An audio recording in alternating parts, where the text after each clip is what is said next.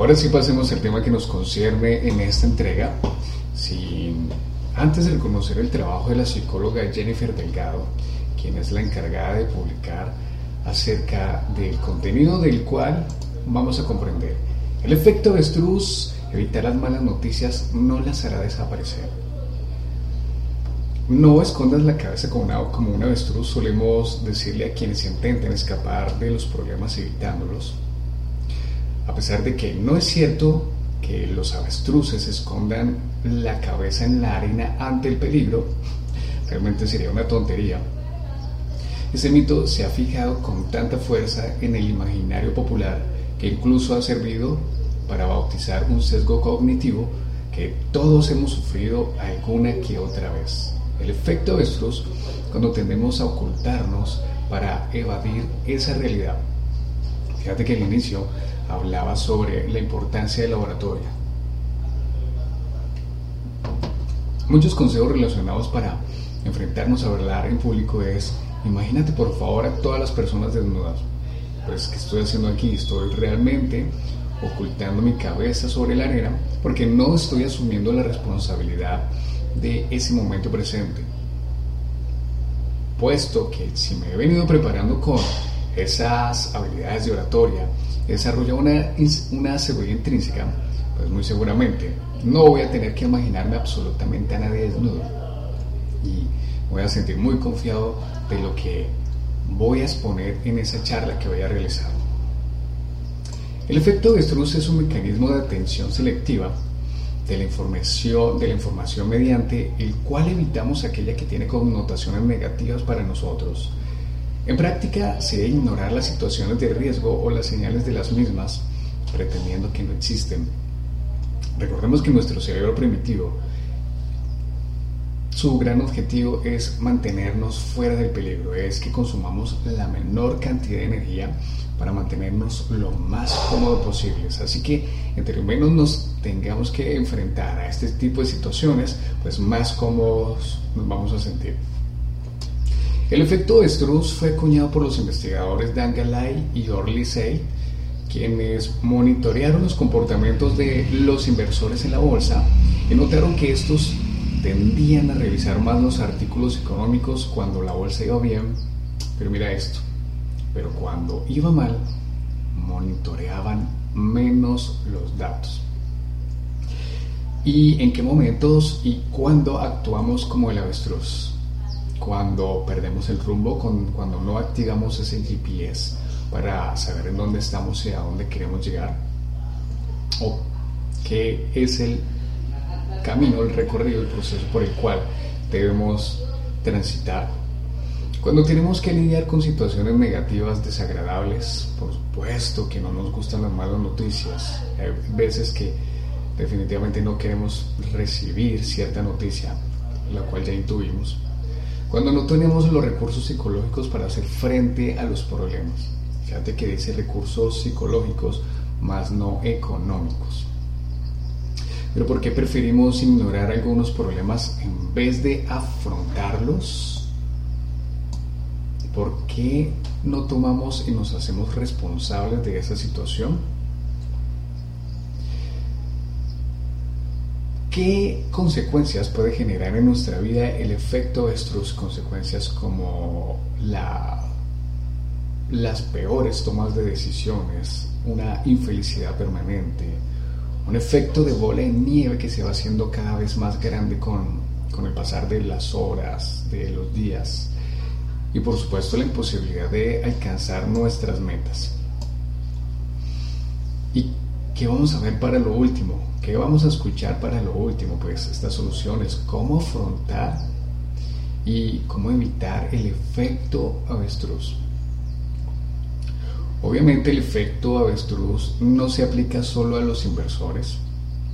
Un estudio realizado en el Reino Unido reveló que solo el 10% de las personas a quienes le preocupan sus finanzas las monitorean y lo hacen solo una vez al mes. El 90% restante ni siquiera revisa sus cuentas, lo cual les impide tomar medidas para sanear su economía. ¿Recuerdas que al inicio me presentaba diciéndote que soy un coach holístico y que para mí son sumamente importantes cinco pilares para que mantengamos un bienestar equilibrado. Es como las patas de la mesa que exponía Tony Robbins en uno de sus libros y ponía como ejemplo, si alguna de estas patas falla, pues vamos a generar, generar un desequilibrio, lo cual va a afectar la estabilidad de la mesa.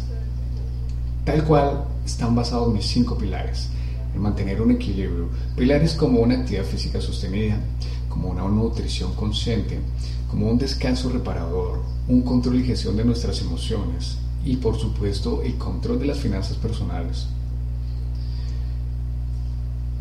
Te hago la siguiente pregunta. ¿Estás llevando un control de tus finanzas personales, un estado de resultados mes a mes? ¿Cuentas absolutamente todos tus gastos, tanto fijos como indirectos, y tus gastos hormiga? Lo mejor es que te replantees si lo estás haciendo, si no lo estás haciendo, y empieces a adquirir este hábito para que empieces a afrontar con responsabilidad la situación y saques la cabeza de ese agujero. Otro estudio realizado en la Universidad de Minnesota reveló que el 20% de las personas que se inscribieron a un programa para, perder peso jamás se habían pesado, lo cual indica que evitaban las señales confirmatorias del problema. Entre mi experiencia con mis clientes, con mis amigos, con parientes, con las personas que a lo mejor me piden un consejo establecemos un plan, plan de entrenamiento, con unos objetivos establecidos. Por supuesto es importante medir en dónde estamos y a dónde pretendemos llegar para definir el tiempo según las cualidades que se habían desarrollado. Resulta que la persona se ha portado muy bien en toda la semana, pero llega ese fin de semana desastroso. Y como objetivo tenemos dar el dato más reciente de nuestro peso al inicio de la semana pues en muchas situaciones, en muchos casos, lo que hacen es esconder la cabeza porque saben que el fin de semana fue desastroso y no quieren asumir su responsabilidad con respecto a su compromiso. Cuando actuamos como el avestruz, cuando perdemos el rumbo, pues en ocasiones cuando perdemos el rumbo en la vida, la desorientación y la incertidumbre pueden ser tan grandes que preferimos no saber en qué punto estamos. Evitamos reflexionar sobre cómo hemos llegado hasta ahí y hacia dónde debemos encaminar nuestros pasos. Tal cual como el GPS que tienes en tu celular, si nosotros pretendemos llegar a algún lado, lo primero que vamos a hacer es poner nuestra ubicación. Luego vamos a poner la dirección hacia dónde queremos llegar y aquí el GPS nos va a reflejar la ruta, el trayecto por el cual debemos pasar y el tiempo estimado en el cual vamos a realizar todo este trayecto. Pues lo mismo sucede con afrontar la responsabilidad, saber qué estoy haciendo, saber qué grado de compromiso estoy teniendo en todas estas decisiones y estos resultados que están apareciendo. Otro punto cuando actuamos como el avestruz es cuando no tenemos los recursos psicológicos para hacer frente a los problemas. A veces hay situaciones que nos desbordan psicológicamente cuando no contamos con las herramientas psicológicas necesarias, no tenemos la suficiente confianza en nosotros mismos. Entre mi pilar del control y gestión de las emociones, hay unas prácticas que recomiendo, por supuesto, una es la meditación y otra es la meditación guiada y basada en el mindfulness, la atención plena del aquí y el ahora. Te voy a poner un ejemplo, quiero que, quiero que hagamos este ejemplo tú y yo. Independientemente si estás caminando, si estás sentado, donde estés escuchando el podcast independientemente. Quiero que lo primero que hagas es que lleves toda tu atención a tu respiración. Empieces a ser consciente por dónde está pasando el aire, cómo se está generando ese intercambio de gases. Sé consciente de la temperatura cuando inhalas el oxígeno, independientemente sea por la nariz o la boca. Y sé consciente de la temperatura al momento de la exhalación del dióxido de carbono. Son temperaturas totalmente diferentes. ¿Habías sido consciente alguna vez de esto? Vamos con otro, otro ejercicio. Por favor, lleva toda tu atención a las plantas de tus pies. Como te decía, independientemente si estás sentado o corriendo, siente por favor el peso de tu cuerpo reflejado en las plantas de los pies. Siente la temperatura que hay en estos momentos y siente tus dedos. Esto es ser consciente, ser consciente de lo que está pasando en el momento. Pues lo mismo hacemos nosotros asumiendo esa responsabilidad. ¿Qué estoy haciendo yo para que se estén dando estos resultados? ¿Y por qué preferimos ignorar algunos problemas en vez de afrontarlos? Pues somos víctimas del efecto de Struz porque el problema que debemos afrontar representa una incongruencia con nuestras actitudes, expectativas y creencias. Muy seguramente aquí vienen a ser cuestionadas nuestro sistema de creencias pensando ser las personas que tendemos la razón a todo momento, pensando que a lo mejor nosotros no erramos, no fallamos. Y es donde se ve nuestro sistema de creencias involucrado se ve el sistema de creencias confrontado. Y es donde tenemos que tener esa humildad, esa humildad para reconocer esas fallas, esas falencias, esos errores, para poder mejorarlos, para poder afrontar la situación. El efecto de avestruz es un mecanismo psicológico que activamos para escapar de los sentimientos negativos asociados a ese problema o conflicto. Si ignoramos el problema y evitamos pensar en sus implicaciones, también evitaremos los sentimientos negativos que suele generar. Consecuencias en nuestra vida, por ejemplo, la toma de decisiones. Si yo no estoy afrontando la situación, si no estoy asumiendo con la responsabilidad adecuada, pues voy a tomar peores decisiones. Al no aceptar la experiencia del problema, tampoco recopilaremos información activamente que nos permita sopesar todas las opciones y tomar la mejor decisión posible. Como resultado es probable que las circunstancias decidan en nuestro lugar o que nos veamos obligados a decidir cuando estemos contra la espada y la pared. ¿Recuerdas el ejercicio que hicimos hace un poco? Si yo soy consciente de que me estoy evadiendo de esa situación, de esa realidad. También debo ser consciente de que voy a asumir las consecuencias tarde o temprano. Infelicidad permanente. Se dice que la ignorancia es felicidad. No comprendo quién dice esta locura. Pero la ignorancia fingida no lo es. Es ignorar, es un acto consciente. Lo cual significa que ese problema o conflicto, aunque pretendamos que no existe. Bueno, yo diría que no, no, es un, no es un tema consciente, no es un acto consciente cuando yo esté ignorando, porque no estoy consciente de las situaciones por las cuales vamos a tener que afrontar y los resultados que va a desencadenar esta toma de decisiones. Imposibilitar o imposibilidad de alcanzar las metas. Si ignoramos un problema seremos incapaces de analizar objetivamente la situación en la que nos encontramos y por ende nos resultará mucho más difícil alcanzar nuestras metas. Así que amigo, amiga mía, necesitamos comprender que por más que intentemos esconder la realidad, esta no cambiará. Simplemente porque no hay un escondite lo suficientemente grande. Dime, te prestaron dinero y aún no lo has pagado y lo que haces es evitar a la persona, saca tu cabeza.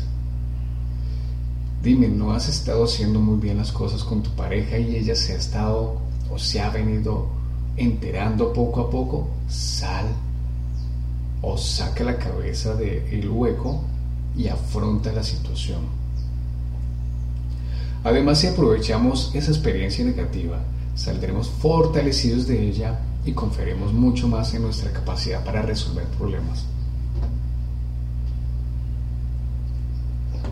Como emprendedor he tenido la fortuna de analizar, investigar, profundizar, ahondar, investigando en cómo actúan otros emprendedores, por supuesto, con mayores, mejores resultados y éxitos.